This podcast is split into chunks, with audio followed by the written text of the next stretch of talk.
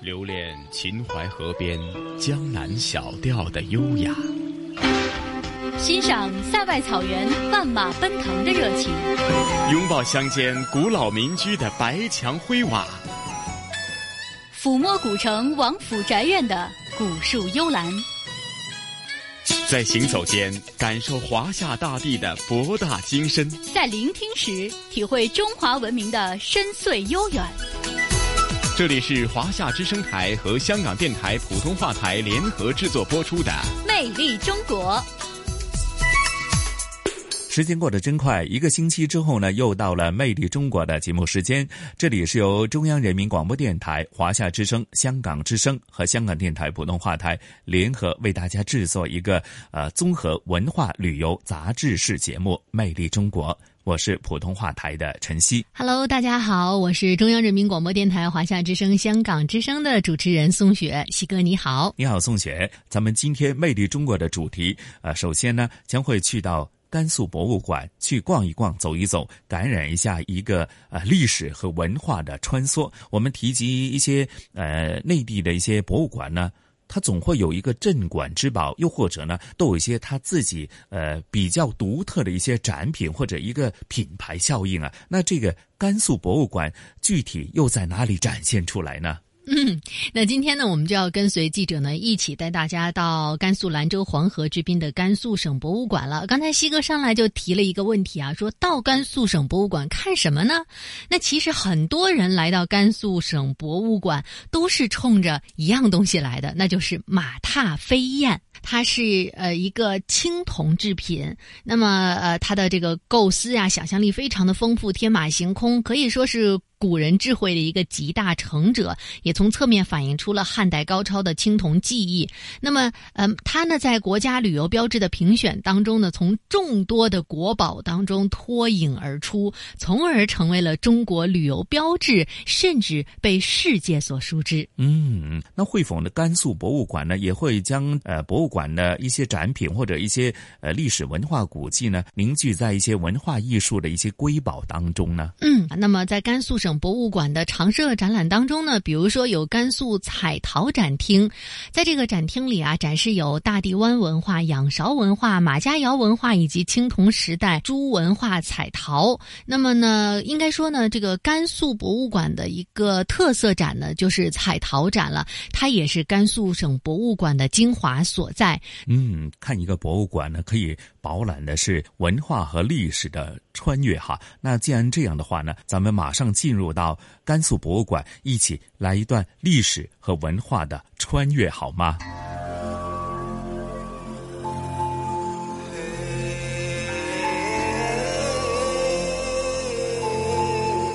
丝绸古道三千里，黄河文明八千年。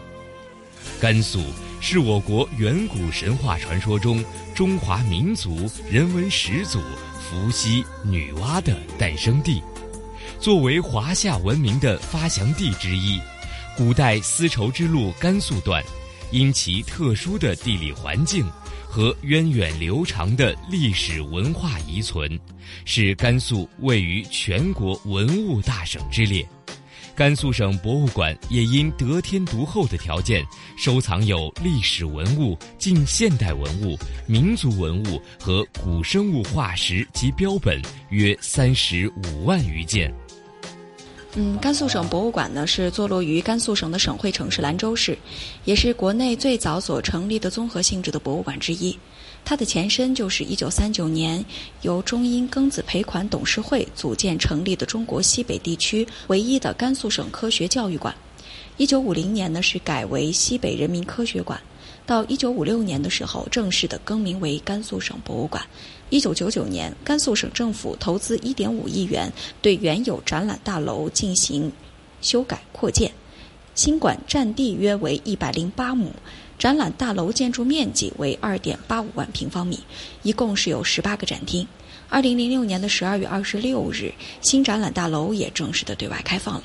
像甘肃省博物馆现有甘肃丝绸之路文明展、甘肃彩陶展、甘肃古生物化石展、庄严妙相甘肃佛教艺术展、红色甘肃走向一九四九这五个常设的基本陈列展览。其中呢，甘肃丝绸之路文明展、甘肃彩陶展、甘肃古生物化石展这三个展览都是荣获了第七届全国博物馆十大陈列展览的金评奖。甘肃丝绸之路文明展是目前国内唯一一个以丝绸之路为主题的展览。该展览汇集了甘肃省博物馆及全省二十八个地县博物馆近五十年来考古发展的顶级珍藏，囊括了彩陶、青铜、玉石、金银器、木简、木器、丝织品、唐三彩、泥塑、壁画、写经、石造像塔。瓷器等四百二十余件历史文化精品，展览从哲学思想、宗教信仰、社会生活和艺术创作等各个角度，以全新的视角打造出贴近群众、贴近生活的高品质展览。现在咱们来到的这个就是甘肃丝绸之路文明展，这也是我们的一大册展览。然后在这里我们来看一下，这是丝绸之路的线路图。其实，像横亘欧亚的丝绸之路，它是连接东西方文明的主桥梁，它是一条文化之路，也是一条商贸之路。那么，当时作为一条文化之路来讲，它连接了美索不达米亚文明、埃及文明、印度文明、中国文明等诸多的古文明，并且发挥了主轴性质的作用。那么，同时，仙教、景教、摩尼教，还有伊斯兰教等多种宗教的传播，也是极大的促进了人类历史文化的进程。它当时呢，作为一条商贸之路来讲，中国也是将以丝绸为代表的多种货物传播到了，包括像是其他的一些各个地区。那么在这里看到的红色的这一条是官方丝绸之路，汉代时期由张骞所打通的这一条路上丝绸之路。包括像我们的甘肃，我们可以看到。兰州还有我们河西走廊都是途经了这条陆上丝绸之路，在上方我们看到的绿色的这一条线路呢，它主要呢是比陆上丝绸之路早一千多年的草原丝绸之路。下方这条蓝色的是海上丝绸之路，海上丝绸之路主要是运送了香料还有瓷器，把它称之为是一条香瓷之路。上下两方黄色的叫做茶马古道，它被称之为是丝路余波，也是将中国的茶叶传播到了世界的各个地区。甘肃丝绸之路文明展分为丝绸之路的前奏、丝绸之路的开拓、丝绸之路的繁荣和丝绸之路的绵延四个单元，以丝绸之路发展史为脉络，主要展示青铜时代起至宋元时期甘肃丝绸之路发展过程中文明的演变和政治、经济、文化的交流与融合。那么我们这个展览一共是分为了四个单元，为大家再现了当时丝绸之路的辉煌。我们先从第一个单元看起，在这边呢看到的就是第一个单元，它是丝绸之路的前奏。那么在展柜当中所展出来的是权杖头，权杖头它是身份、地位还有权力的一种象征。包括在展柜当中的这个权杖头材质分为很多，这是彩陶权杖头，还有玉石权杖头、石权杖头。旁边那一件是四阳手青铜权杖头，它都是以前部落的首领或者是酋长所持有的。哎，我看的是还有。这是埃及的，对，它就是展现的是当时这个在古埃及还有两河流域这一带权杖头它的一个使用的一个方式。嗯，它们的这个作用都是一样的，只不过材质是不一样的。好，我们继续到后面来看一下。呃，在这里呢，我们所来看到的这些，在上方这个是金银鼻环。像这个金银鼻环呢，是夹在鼻孔中间，起到一定的装饰性的作用。像现在有很多印第安人，他们仍然在使用着这样的金银鼻环。下方我们看到的都是早期的一些青铜器。那么像这些青铜器呢，啊，它都是展现了在这一时期可以说人们的一种生活的现状。那么像甘肃是咱们中国出现青铜器较早的地区之一。嗯，大概是多少年？呃，差不多像我们在这里看到的有公元前两千多年的。嗯，还有我们在这里来看一下，在这里看到的这些青铜器，大多都是展现了游牧民族的这样的一种生活的现状。像我们在这里看到的是竹节状的针筒，还有针。像这个针呢，它是穿在皮毛之上，然后卷起来放在针筒当中来进行存放的。还有在中间我们看到的是犬纹的铜炮。那么像这个犬纹铜炮，它主要就是一种装饰物品，一般是在衣服上还有皮具上人们所用到的这样的一种装饰物品，也都是公元前啊几百年的，就是不到一千年。铜炮是什么呀？就是装饰物品。哦，就是它，它就是一个装饰。对，它的名字叫铜炮。跟玉佩那个意思是一样的。嗯，对，它就是皮具上和衣服上用到。看它这个沙井文化是什么意思？它就是命名叫沙井文化，但是它只不过就是时间差不多距今是两千多到三千年左右。一九二三年，外国考古学家在腾格里沙漠边缘地带的明琴县征集到了一批彩陶和铜器，并在沙井东墓地发掘到陶器和铜器。到了一九四八年，裴文中先生带领西北地质考察队赴甘肃、青海考察，调查了明琴柳湖墩、沙井东和永昌三角城等遗址。新发现了一些同类遗存，并首次提出了沙井文化的命名。沙井文化是中国青铜时代末期的一种文化，时代大体相当于中原地区东周时期。在这里呢，我们所来看到的是在就是甘肃灵台百草坡的墓葬群当中所出土的这样的一些青铜器。那么像在这里呢，我们来看到的这些青铜器呢，它们大多也是反映了这一时期的一种现状。呃，这是一个西周时期的一个贵族墓葬群，其中是以一号和二号墓葬最为重要。这两位墓主人，一位叫做栾伯，一位叫做黑伯，都是当时镇守一方的军事要领。像我们在这里所看到的这些，前面摆出来的有铜盒，还有铜甲，都是酒器。这个展柜当中呢，大家在参观的时候会发现生僻的字眼是比较多的啊，像我们在这里看到的这件铜簋。北京有一条小吃街叫鬼街，那么这这个“鬼”的意思，它其实就是五谷杂粮的意思。呃，像这个簋呢，也是来用于盛放五谷杂粮的一种容器。在这里看到的有铜尊，还有提梁铜牖。铜尊是敞口，上方的纹饰也是以凤鸟纹饰为主。这是提梁铜牖，上方有盖，两旁的提梁处分别有两个牛首来进行装饰。它的纹饰主要也是以凤鸟纹饰为主的。那么，其实像在这一时期，像这种筒形牖是较为罕见的，一般呢也都是中原文化受到游牧文化影响的一种产物。呃，在后面我们来上方看到的这一件叫做铜爵，那么它主要呢就有点像咱们以前用于饮酒的一种饮酒器啊。呃，咱们经常在一些影视作品当中是可以看到的，一端有流口，都是便于饮用的。在这里看到的这一件是铜方鼎，像这个铜方鼎，它的内部有铭文。上方是这个铭文的拓片，栾伯坐宝尊仪。其实像在《周礼》当中也是有所记载，鼎和这个簋呢都是配套来进行使用。包括在天子的墓葬当中，九鼎八簋，呃，随着身份和地位的不同依次减少。要是有借阅的话，就会受到非常严格的惩罚。灵台百草坡商周遗址考古成绩斐然。一九六七年，在灵台百草坡、重庆余家湾等地发现的商周墓葬群、高级贵族墓、车马坑和窑葬，都出土了大批罕见文物。馆藏的西周大圆鼎是目前为止甘肃省内出土圆鼎中规格最高的一件。在这里看到的，呃，仍然是甘肃省博物馆馆藏规模最大的这样的一件圆鼎，也是出土于灵台的，属于西周时期。在它的上方有三层花纹、气云雷纹、勾连纹，还有兽面纹饰；下方三足敦厚稳健，形成了三足鼎立之势。然后呢，我们在这里还可以看到，在它内壁进口沿处有一个家族单名的徽号。那么从它的种种因素上，都构成这是西周时期的一件上乘佳作，非常的精美。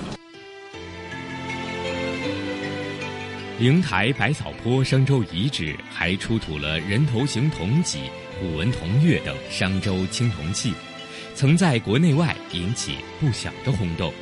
对于研究周代礼制、陇东方国、民族关系、科技水平等都极为珍贵。同时，馆藏礼县大宝子山秦工陵园出土的三件秦宫鼎和一件秦宫簋。对于判定陵园性质和墓主起至关重要的作用。另外，馆藏马家窑文化遗址出土的青铜短刀，是迄今所知我国时代最早的青铜器，距今约有五千年。在这里呢，我们来看到的这一件呢。呃，透过这个大屏幕来看一下吧，它叫做鼎形铜灯。鼎形铜灯呢，它是战国时期铜灯中的一件精品性的文物，它是集实用和携带为一体的。我们来看一下，将它来关闭，这个过程您可以了解一下。关闭之后，两个压手紧紧的将这里扣合起来，严丝合缝，使得里面的灯油不会流出来。那么它的使用和携带都是非常方便的。然后再将它打开。打开当做灯来这样进行使用的，非常的这个方便，而且呢，它的造型也是极其美观的，并且在这里我们甘肃省博物馆也是做了一项创新，就是刚才在一进门的时候我们就提到，这个展厅是进行过重新的升级改造，在改造完成之后，我们在这里加入到了多媒体，将文物的信息录入进去，可以用动画的形式来单个展现这一件文物，而且可以三百六十度来翻转来看这一件文物，比较真实。这个在咱们全国博物馆当中用到的并不多。二零零六年，甘肃省博物馆新展览大楼维修完毕，落成开馆。新展览大楼建筑面积两万八千平方米，其中藏品库房面积七千六百平方米，展厅面积约九千平方米，是集办公区、藏品库房区、展览区为一体的智能化建筑，具有多种现代化设施，实现全方位影像服务。大幅屏幕和电视触摸屏能提供大量彩色图文信息，供观众任意选择。同时开通的互联网国际网站，使得甘肃省博物馆的文物收藏、研究、展示等信息实现了网络资源共享。这位就是张骞，也就是说，从这里开始，我们要看到丝绸之路的第二个单元开拓。因为张骞为整个开辟丝绸之路的道路立下了汗马功劳，他两次出使西域啊，也是我们将他的这个行为称为凿空之旅。他也是汉代非常有名的外交官和探险家，所以说呢，从这里开始，我们将看到的是开拓篇。好，我们到这里来看一下。来到这里呢，我们来看到的是建具社官，像这个就是木转社。这木转社其实它非常有意思，很独特。呃，它是放在就呃，它当时呢就是说可以放在比如说像城墙之上，然后中间木桶可以来旋转，旋转角度就是一百度到一百五十度之间，可以防止冷箭偷袭，同时呢还可以就说是窥探到敌情，所以它是一种侦察武器。嗯嗯嗯，就从那个中间那个洞看。对，从中间那个孔去看。现在这里我们看到的都是简牍，甘肃所出土简牍数量是非常多的，有六万五千枚左右啊。那像我们在这里看到的这一些简牍呢，其实呢像是很有意思，因为像这个咱们现在汉字中的这个册，它就像是这样的一片一片简，将它穿起来，它是一个象形文字，而且呢再将它卷起来是一卷，把这个一卷放在带凹槽的木条当中，绳子打结处，拿泥封起来，再加盖一个印章，上面写清楚收信人他的姓名和地址。像现在所说一封信、两封信的封是从这里而来，因为古人的信是拿泥封的，所以咱们的封是一个提督旁。对啊，那么像是这些简牍，大多都是木简，南方地区出土的则大部分是竹简。简牍是对我国古代遗存下来的写有文字的竹简与木牍的概称。用竹片写的书称作简册，用木板写的叫做板牍。由于文字内容有异，其称谓有别。如军事的文书叫檄，用于告示者则称之为榜。将信写于木板，然后再加一板，叫做简。在简上写寄信人和收信人的姓名、地址，则叫做署。这就是信封的起源。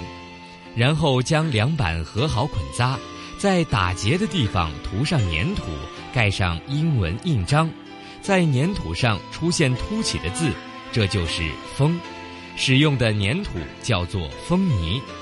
由于写信的木板通常只有一尺长，故信函又叫做尺牍。这三件简牍是比较具有代表性的啊！你像这一件，它是一个仪礼简，仪礼嘛，它是先秦儒家的经典代表作。它主要就是当时达官贵人在入仕之前的必修课，而且呢，主要展现的也是当时人们的一种生活的一些准则。而且我们会发现，这个仪礼简它的长度非常长，对对对，对吧？它每一根的长度大约是五十到五十六厘米之间，而且它的上方呢是手写隶书所完成的，在书法上的造诣非常的深厚。中间这个是王杖石简，这个王杖石简其实它的内容大多就是关于汉代养老和防老的制度。汉代时期，我个人认为这个养老和防老的制度其实它做的还是较为完善的，包括像他们当时七十岁以上的老人手中就会持有一个木鸠杖，这就跟咱们现在的老年证是类似啊，就是他会享有很多特权，而且要是有欺负或者殴打老人的话，要被判以死罪的。嗯，那个时候还不是举孝廉什么的。对，像这个，它这个是一个医方简，像这个医方简呢，它里面详细的记载了关于医学的方方面面，内科、外科、妇科、疑难杂症、中医里的针灸，它全部都有涉及到。而且它的墓主人是一名七十岁以上的长者，他有可能是一位老中医，将他毕生的心血还有他的经验全部都记在了医方简的里面。这个其实是我们最后把它一条一条拆开了，还是它本身就是一条一条的？它茧都是一条一条，但是你看它上面会有绳子将它穿起来。哦哦哦，像以前我们我们只是把它呃后期就是就把它现在拿出来，因为我们要保存它，要好好好保护。你看它这里面都有那个玻璃管，必须是做到真空的，空而且是恒温恒湿，所以说把它的绳子取掉了。而且呢，就是你像我们以前做过一些亲子活动，嗯就是来教这些孩子们写简读。啊，啊给他们买这个小毛笔，我们自己从网上买的竹简，然后买下来，他写写完之后拿绳子给他穿起来，给他卷成一卷，就教他们来做这种古人的书。在这里值得一提的是，甘肃出土的简牍总量在六万枚以上，时间从战国到西夏，跨越了九个历史时期，包括汉、卢、吐蕃、回纥、西夏等五种民族文字，内容涉及社会生活的各个方面，多是史籍缺载的。就其内容的广泛性和重要性而言，堪称全国首屈一指。他们不仅是探讨古代历史、了解古代甘肃社会面貌及边塞生活的原始资料，也是认识典册制度、考察汉字形体演变、研究书法艺术的实物依据。它们都有明确的出土地点，已构成严整的学术研究体系，备受学界重视。然后像在这里看到的是绢底平绣人物像，它很小，只有巴掌这么大，但是它的内容非常的全面。我们来看一下上方这个放大图，有营门、有小吏、有排、有盾、有矛、有戟这样的一些现象。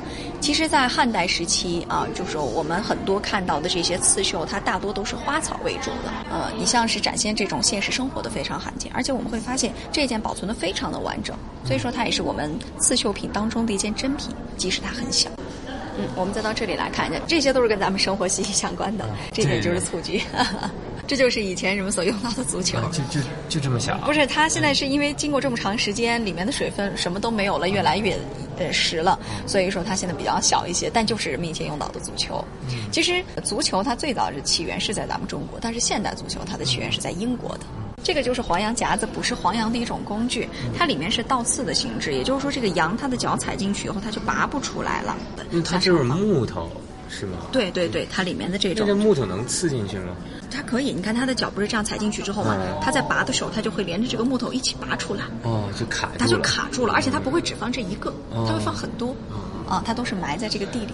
这个黄羊还是带脚的，它还和咱们那个你们想的还是有攻击性的。对，它是带有一定的攻击性的啊。河西走廊这边是比较多的，然后像在这里你看到的这些，你看像以前人们用的筷子、梳子、勺子，其实跟现在的非常像对，啊。而且这个尤其这个梳子，它比较齿比较密，它主要就是起到篦子的作用，嗯主要是避一些脏东西下来。啊但是我们这些文物，其实大家也会发现保存的都是比较好的，尤其像这些木制品，这也是源于甘肃是比较干燥的。嗯嗯嗯来，咱们这边请。呃，在这里呢，就会提到一个非常重要的一个墓葬啊。我们从这边看到的这些都是武威雷台汉墓所出土的一些文物。那么像是这边呢，我们看到的这个呃出土的这些文物，都是一些啊比较大的这样的一些文物。像这一件，呃，就是铜莲之灯啊。像这一件铜莲之灯呢，它是整体像一个树的这样的一个形象。啊，中间我们看到的这是它的主干，旁边是一些分支套插在这个主干之上的，而且它全部都是镂空的一种工艺。上方仙人骑鹿，高举着双臂，双手合十，托起了一枚最大的灯盏。那像我们在这里呢所来看到的这个铜莲之灯啊，大家可以想象一下，它的这个形制燃烧起来，火树银花吧非常的漂亮，而且里面放的是灯油，呃，它也是比较大型的陪葬器物。那么出土于武威雷台汉墓当中，属于东汉时期的。一九六九年，当时在武威来挖防空洞，无意当中所挖到了这个墓葬，由于它的上方有雷祖冠，所以将它称之为武威雷台汉墓。嗯嗯，它里面出土的文物很多，有两百三十一件，其中像青铜器达到了一百七十件之多。武威汉墓的考古更有许多重大发现。一九五七年，在武威墨嘴子汉墓的考古发掘中，出土了著名的仪礼简、玉杖简、玩墨、木雕和丝织品等大量的珍贵文物。一九六九年，在武威雷台汉墓发掘出土了一批珍贵的文物，如青铜车马仪仗俑队，造型生动仿实，场面雄伟壮观。尤其是那匹足踏飞隼、凌空疾驰的铜奔马，堪称千古难觅其偶的艺术杰作。出土的十三盏铜莲支灯、铜钵戏俑等，既反映了当时的葬丧习俗，又是颇耐观赏的铜塑精品。这里我会先跟您来介绍一下这个多媒体，因为像这个多媒体呢，我们现在也是加了很多。就刚才也说过，我们进行重新升级改造，因为现在也是在打造整个这个可以说是数字化的这样的一种博物馆。呃，像是我们在这里呢看到的这些文物，像这一件文物就是我们所说到的铜奔马，它非常的重要，是我们的镇馆之宝。那么以前观众来参观啊，我们只能来看它的实物，但是现在有了多媒体，我们就可以把它相互结合起来。比如说像我们看现在看的时候，我们可以将它放大，而且可以来旋转。旋转的时候，我们就会发现，在它的肚子这一块有一个空心，有这样的一个空心的状态，这样大家会看得更加清晰一点。包括它身上的这些肌肉的线条，而且呢，像这一件马尾打飘结，顶戴花缨，它的嘴巴是这样张开，昂首嘶鸣状，甚至呢，当时工匠将它的牙齿都做得清晰可见。我们看见这一颗有点像我们现在的虎牙，真的是清晰可见。包括呢，像是它的这个平衡原理制作的非常的好。我们可以想象一下，东汉时期人们就对力学平衡这一点掌握的非常好。其实它是属于这样的一条坐标轴上的。一个坐标轴上，所以将它的平衡原理才打造的这么的好。所以呢，现在我们来参观省博物馆的时候，就是这两种方式可以来相互结合起来。我们到前面来看一下实物。这件就是 通本马的实物，像是它呢，整个长有四十四点五呃，厘米宽有十三点一厘米，整体高度达到了三十四点五厘米，它的重量有七点一五公斤啊。我们来看一下它的形态，马头向左呈昂首嘶鸣状，整个马三足腾空，在它的右三足下方踏着一只飞鸟。仔细看一下，飞鸟有回头经过的神态，表明当时这一匹马的速度非常的快，以至于吓到了它下方所踏的这样的一只飞鸟。其实像这个马呀，它是集大渊马、河西马、蒙古马等多种马的优良特质于一体。我们可以走到旁边来看一下。呃，像是它的这个奔跑的步伐叫做对侧步，咱们一般马就是前后蹄为一致这样来奔跑，而它是一侧为一致来奔跑，对，有点类似于咱们现在人说的顺拐。啊，对，这种步伐是非常稳健的啊，而且呢，像是它是咱们东西方文化交流的印证，还有使者，所以说，在一九八三年将它定为是我们中国的旅游标志，然后在一九九六年被专家鉴定组鉴定为是国宝级文物。它底下那个洞是什什么原因？就是为就是其实当时啊，就是因为力学还是对，就是为了力学，其实就是为了力学，就是当时听说出土的时候，这个洞里藏了点沙子，但是专家没有发现，然后这个马怎么都缠不住。啊，然后后面呢，就大家就反复的研究之后，我就发现它那里面有点沙石，就将它清理出来之后，它就稳稳的站在这里。东汉铜奔马是在汉代社会上马习俗的影响下产生的具有重要价值的青铜工艺品。马是汉代社会的重要交通工具、军事装备和农业生产畜力。汉朝政府给马立口级，武帝做天马歌，马在各种场合被神话和奉颂。汉代社会盛行车马名器随葬，视马为财富的象征。汉代的车马出行仪仗队和出行图，在墓葬壁画和木像石、画像砖上是常见题材。在这里看到的是铜车马仪仗队，就是好多人来到这儿，他都会问这个铜车马仪仗队是不是就是兵马俑？其实完全不一样，它的时间不一样，它的材质也是不一样的。我们来从前往后来看一下，前方的两位是两位领队啊，在这两队领队之后跟着这两排是骑兵，一排骑兵手持戟，一排骑兵手握长矛，紧接着后面有一匹高头大马是墓主人的坐骑，旁边四匹较为矮小的是从骑，在这里看到的是辅车，辅车上所坐的这一位他并不是墓主人，他的手里拿着斧。头是表明墓主人掌有生杀大权。紧接着后面摇车上所坐的这位，他才是墓主人。他是一名姓张的大将军，掌管整个河西走廊这一带的。那么在他的这个后方还跟着一些随从。在最后面，我们来看有两排字据册，咱们到后面来看。这都是真品还是复制品？这一组是一比一的比例所复制的，因为这样的展陈形式没有办法展出真品。对。啊，这里就有点像咱们现在的货车，只是叫资局车，它是来运送粮草以及货物的。在最后方有一辆牛车。整个这组铜车马仪仗队为我们展现了这一名张姓大将军他在出行的时候浩浩荡荡的这样的一种场面。它是目前咱们中国所保存最为完整的汉代时期的青铜车马仪仗队，所以说它有着地下千年雄狮的美誉，出土于五位擂台汉墓。铜车马仪仗俑队主车余车通长三十六厘米，马高四十厘米，奴婢俑高十九点五到二十四厘米。铜车马出行仪仗由三十八匹铜马、一头铜牛、一辆辅车、四辆摇车、三辆辇车、两辆小车、三辆大车、一辆牛车、十七个手持矛戟的武士俑和二十八个奴婢俑组成。这是迄今发现数量最多的东汉车马仪仗铜俑，气势宏大，铸造精湛，显示出汉代群体铜雕的杰出成就。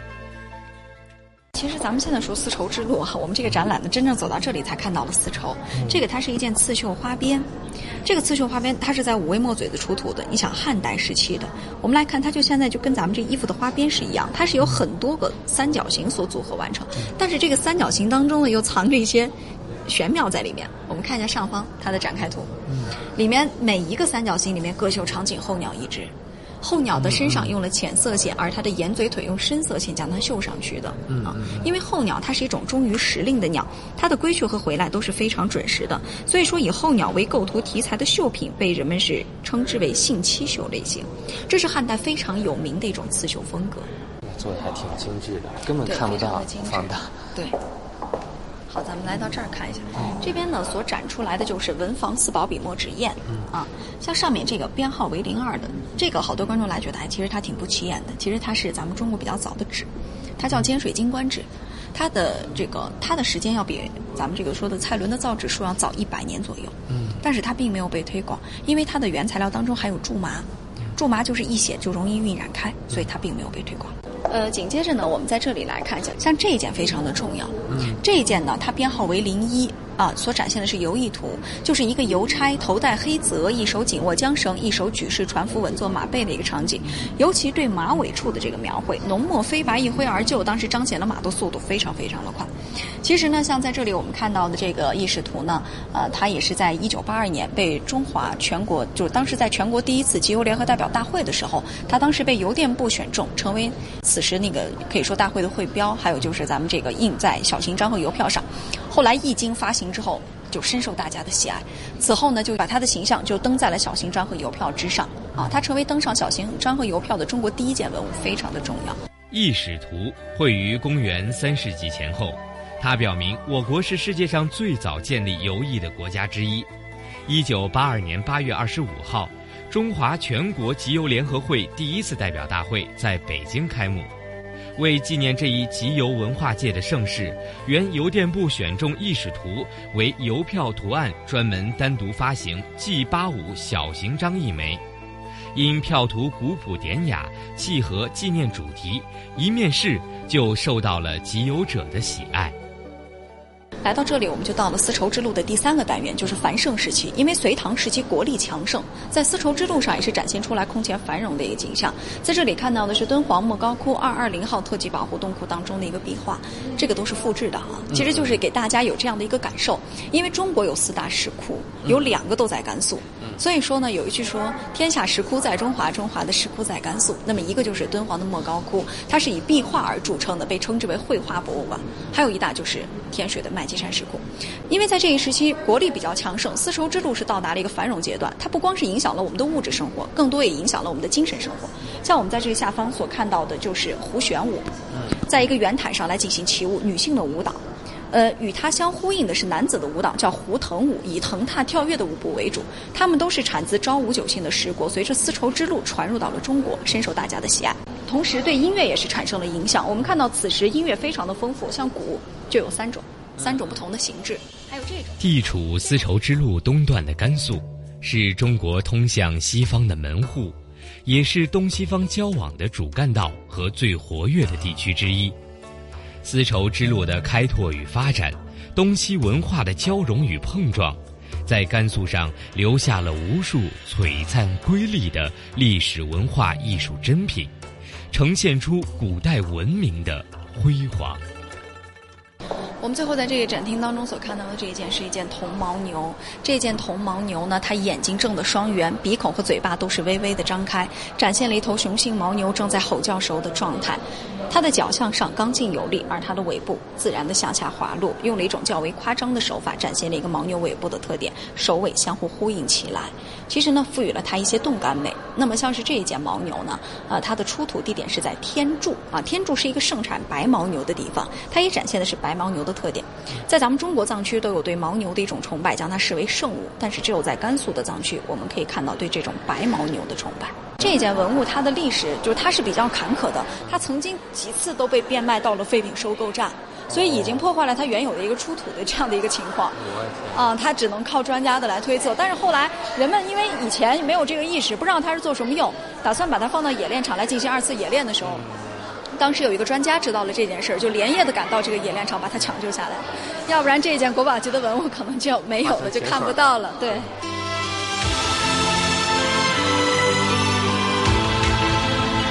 考古发现表明，至时从约四千年前开始，甘肃与西方已有沟通和交流，丝绸之路的畅通，丝路贸易的繁荣，丝路文化的丰厚积淀，使甘肃再度成为全国乃至全世界瞩目之地。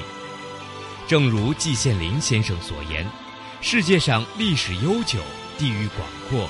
自成体系、影响深远的文化体系只有四个：中国、印度、希腊、伊斯兰。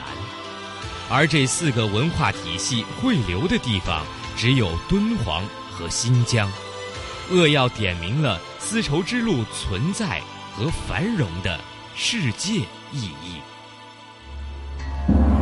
回望华夏历史。皇帝结婚和老百姓不一样，就是要举行一次册立典礼，表明他是皇后的身份的。聆听东方神韵。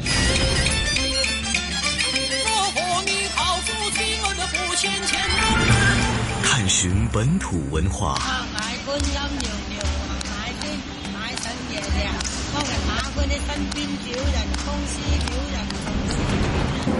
乘船瑰丽宝藏。凉风有信呢，秋月无边。遗产要活化，要把它重新运用，才是遗产。穿越古今，感悟人文，魅力中国。每个星期天中午十二点，让魅力更美丽。好的，欢迎回来，这里依然是来自于香港电台普通话台与中央人民广播电台华夏之声、香港之声为您带来的《魅力中国》。大家好，我是宋雪。听众朋友们，大家好，我是来自香港电台普通话台的节目主持陈曦。哎呀，宋雪啊，刚刚聆听咱们这一集的这个甘肃博物馆的这个系列专题啊，的确令大家真的是呃感受了一个非常悠久和深邃的中华文明啊。嗯，的确是这样的。那当然了，甘肃省博物馆也在不停的与时俱进，在与时代发展。呃，比如说，它现在呢也推出了这样的线上线下的服务。呃，另外呢，还可以通通过它的官方的公众号啊，来和呃甘肃省博物馆进行互动。还有就是呢，从零八年免费开放之后呢，它也进行了一系列的博物馆的普及的工作。那么未来呢，呃，甘肃省博物馆希望能够。把历史和现实找到更多的结合点，然后改变博物馆的很多传统的样态，能够吸引更多的年轻的观众，嗯，能够吸引更多的小朋友们，让他们从小就喜欢博物馆，爱上博物馆，喜欢中国的传统文化，喜欢中国的历史。嗯，的确如此哈。那说完了魅力中国的主题甘肃博物馆之后呢，那原来呀，今天咱们香港故事主题内容呢，也是相当有历史哈。一年一度的这个盂兰节呢。呃，又开始在香港。无论是各个区域或者一些大街小巷，你会感受到一种非常传统的文化习俗哈。那通常呢，我们都说在两广，尤其是两广的潮州人的呃聚居的一些社区呢，他们特别盛行这个盂兰盛会。那其实早期的时候呢，它呃可能是一种类似呃拜祭先人的一种祭祀的一些活动，或者举办一些大型的一些法事活动。后来呢，经过不断的发展，经济的发发展，人们的对于传统文化的呃不同的理解和演绎呢，逐步呢形成了非常独特的一种呃香港的盂兰盛会的一些独特的文化。那具体是怎样呢？又或者这个盂兰盛会在香港都有哪些具体的呃体现出来呢？那接着下来，咱们也事不宜迟，马上有请同事雨波和嘉宾主持来自。中国旅游出版社的副总编辑一哥陈一年和大家一起娓娓道来，好吗？好的。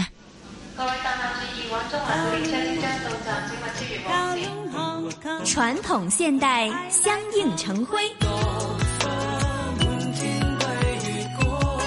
中西文化共冶一炉，东方之珠，动感之都，香港故事。香港故事。欢迎来到《香港故事》节目时间。节目当中，雨波非常高兴，请来香港《中国旅游杂志》副总编辑陈一年一哥，你好，你好，大家好。那么就快要进入农历的七月了，那么其实香港的民俗啊、风俗还有很多话题可以跟大家来一起细味一下的。这集《香港故事》呢，一哥就要为我们介绍香港的盂兰盛会了。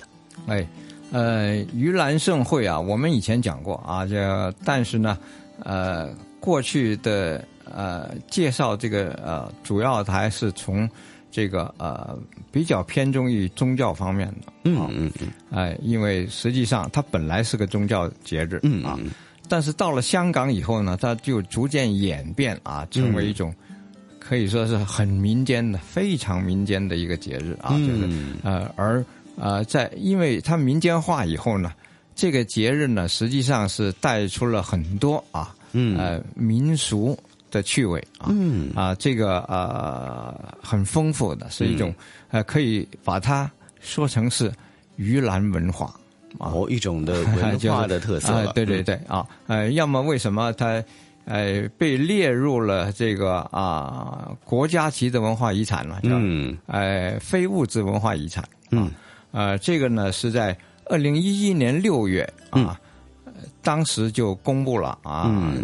香港潮人盂兰盛会哦，呃，列入了这个国家级呃非物质文化遗产。嗯嗯嗯，呃，这里要解释一下啊，为为什么叫做香港潮人盂兰社会呃盛会？嗯，因为啊，实际上啊，就是现在啊被认为主流的啊盂兰盛会呢，民间的盂兰盛会呢，是由潮州人。或者是叫做潮籍人，嗯。啊啊，以他们的这种呃呃呃民俗活动作为的一个主流。带过来香港的哈，就是潮州人那个时候很多潮州地区的这个移民呢，啊移民到了香港，那么在香港开埠的初期，其实就有大量潮州人到这里来谋生，所以呢。把潮州的方言呢，把家乡的生活风俗啊，都坚持坚守下来，而且呢，还成为了本地的一大文化特色。哎，呃。香港的居民结构呢，是以广东人为主啊，就是大多数都是广东人啊。其中有三大民系啊，都是广东人，但是有三大民系，一个是广府人，就是我们说讲粤语的这一种啊，呃，一种呢是客家人，讲的是客家话，而呃客家人呢有很多就是原住民啊。本来香港啊，特别是新界那一带呢，是客家人多啊。哎，另外就是潮州人了。嗯，潮州人主要是外来的啊。呃，从呃潮呃在广东的这个潮汕地区啊移民过来啊，但是呢，呃日子也很长啊，都是过百年的历史啊，甚至更更长远啊。嗯，哎，而这个民系呢，就是潮州人啊，实际上就包括了啊，不光是呃潮州的啊，哎啊不清楚的。朋友呢，可能把它混在一起了，就是以为呃都是一个潮州人，而实际上呢，就是呃潮州、汕头啊、揭阳、汕尾啊、海陆丰啊这些这一带讲的是有一些相相近的呃潮州话啊，呃或者是潮汕话啊，啊啊这个民系啊，现在在香港呢是超过一百万人啊，呃他们就是呃特别能坚守自己原来那个生活风俗就。就是包括了盂兰盛会，嗯嗯，最早就是始创也是于潮籍人的组织了哈。最早它原创于铜锣湾的一个潮籍人组织，叫做公和堂。呃，他们的呃盂兰盛会呢，我去呃去参加过几次啊，就是去、去啊、去看啊，就呃。因为呃，公和堂呢是被认为是创始的，所以它的整套的仪轨呢都是很原汁原味的啊。不过呢，就是呃，可惜的是，因为他们原来的场地啊是比较啊。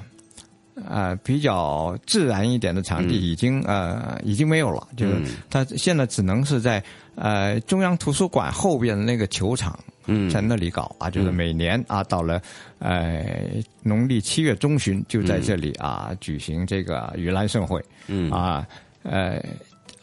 这个球场呢，在这一段时间呢，就是球友们就只能是让位了啊，就是嗯。在这里呢就搞他们，呃，这个啊公和堂，呃，把一个很热闹的嗯。啊盂兰盛会献给大家。嗯。呃，我先后都是几次啊，就是呃，去从把它的全过程都拍摄下来，嗯。呃，感觉呃很有味儿的，就是一种啊非常的呃古朴的一个味道。嗯，其实现在参加盂兰盛会的民众啊，已经不仅仅是潮州人或者潮籍人了哈，不论从哪里的籍贯，他们都会来参与本地社区的一年一度的民间的盛会。哎，现在香港的一个社区已经不像以前那么呃分得那么清楚是什么人的啊，嗯呃，可以说都大家是呃杂居在一起啊，就是你说聚居也行啊，嗯呃，所以不管是什么户籍的啊，就是原来的籍贯是在哪里啊，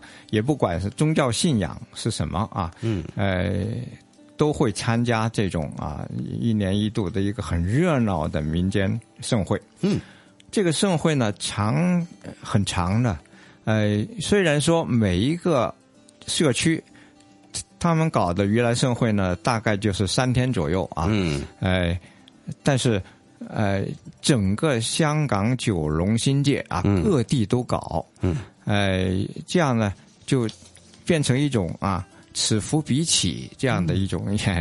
啊，规模很大的，呃，跨时很长的，整整一个月、啊，嗯，差不多整整整的呃七月啊、农历七月啊，整整一个月都是在啊不断的啊此起呃嗯。此伏彼起啊，嗯。啊，你你要是追着这些这些呃盛会去呢，嗯。啊，你一一整整一个月你都是闲不下来，闲不下来哈。那么，如果是一般的呃民众的话呢，会选择哪里啊，或者是哪一些的具体的项目去观赏，会比较的针对性比较好呢？香港为例啊，香港有几个比较啊著名的场地啊，一个就是上环的摩罗街、嗯。水街啊、西区公园啊、西宁街的球场啊，嗯。还有就是呃刚才说的铜锣湾摸盾台啊，嗯。啊就是在呃呃中央图书馆后边啊，呃还有就是南区的啊赤柱天后庙啊，嗯嗯嗯。王王竹坑的大王爷，嗯嗯嗯。大王爷庙啊、嗯。这一带啊，另外还有呃，我也参加过啊、九龙的。新界的我都都都去看过啊，嗯就是各有不同啊，因为它呃呃每个社区它本身呃做的这个呃也有自己的特色，还有嗯请的神功戏不同啊，呃你看呃如果是以潮籍人为主办的这个盛会呢，主要是请潮剧，啊。呃，如果是以广府人啊、为主办的呢，啊、或者是这个组织者啊，这个社区组织啊，呃，本身是广府人多的，嗯，也许就是粤剧啊，嗯啊啊，这样呢，呃。不管是什么人，都能够在里边啊，又于神，又于己，又于鬼、啊！因为这这 实际上，呃，盂兰盛会也被叫做鬼节啊，嗯因为它是主要是祭祀亡魂啊，就是、嗯呃，传说就是呃这个月啊，就是、嗯呃在七月中旬，嗯就是鬼放假啊出来，从 从地府出来了啊，大家就要啊要。一个是呃供养他啊、呃，让他们嗯能够啊、安安生生啊，嗯就是呃嗯消除一些呃怨气啊，嗯就等等啊，嗯就是让呃天下太平啊，就这个意思啊。嗯嗯嗯。那么心意啊，是一种这个呃善意的这个心意啊，嗯化解怨气来避祸祈福。当然还有非常呢知名的神功戏啊，大家可以看到那些大的那些棚架，还有，哎，现在好像有一些新的一些的广告单位啊，都利用了这个盂兰盛会节的这种的设计，他们很喜欢这种的设计，很有代表性啊。大棚架上面花花绿绿的，那么有大字，还有呃这各种色彩的一个装饰，而且是在竹棚上面。这个设计出来的很有意思。另外还有一个就是比较呃，也是属于啊乐善好施的一种感觉哈，敬老的感觉也很多哈。比如说呢，趁着盂兰盛会，向老弱还有贫困的呃人们呢，来市民呢来派发平安米，这也成为了一种现代的社会的公益活动了。嗯，好，那么就快踏入这个农历七月，来到香港的呃民俗文化当中呢，就可以进一步。了解一下盂兰节了，香港基层市民非常重视的一个呃节日和节目。这一集香港故事，谢谢一哥为我们介绍香港盂兰盛会。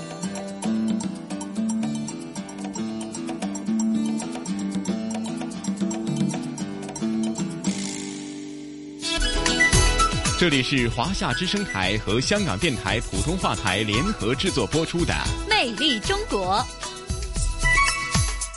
在聆听过呃这一次的呃香港故事的主题，想必呢对于这个盂兰盛会呢呃所带来的一种文化习俗传统呢呃听众朋友应该有更多的深入的了解了。嗯，的确是这样的。所以有机会呢，听过了这样的声音导航之后呢，还是呃更加的期待自己能够到现场来感受一下那样的一个氛围。嗯，好了，说到这里啊，咱们又得要约定听众朋友们，下星期《魅力中国》的节目时间再见了哈。那具体咱们又给大家带来哪方面的一些主题内容呢？那宋雪和晨曦这一次真的是。大卖关子，咱们一点都不透露，好吗？嗯，好的，所以我们就约定大家下周的同一时间不见不散喽。下星期同样的节目时间再见。